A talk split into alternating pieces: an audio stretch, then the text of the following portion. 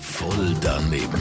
Voll daneben. Voll daneben. Voll daneben. Garantiert voll doofe Antworten bei Energy Mein Morgen.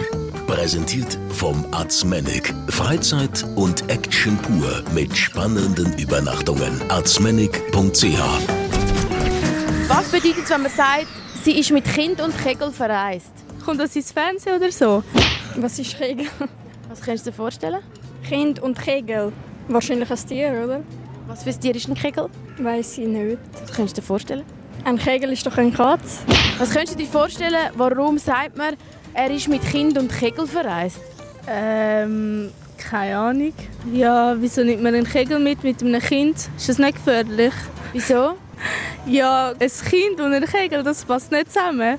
Absolut. Was sind das für komische Menschen, die mit Kind und Kegel verreisen? Ich weiß auch nicht, vielleicht hat es auch etwas mit Asylanten zu tun oder so. Wie kommst du auf das? Ja, als Schutz, Selbstschutz. Dass man mit dem Kegel kann jemanden abschlagen kann. Voll daneben. Voll daneben!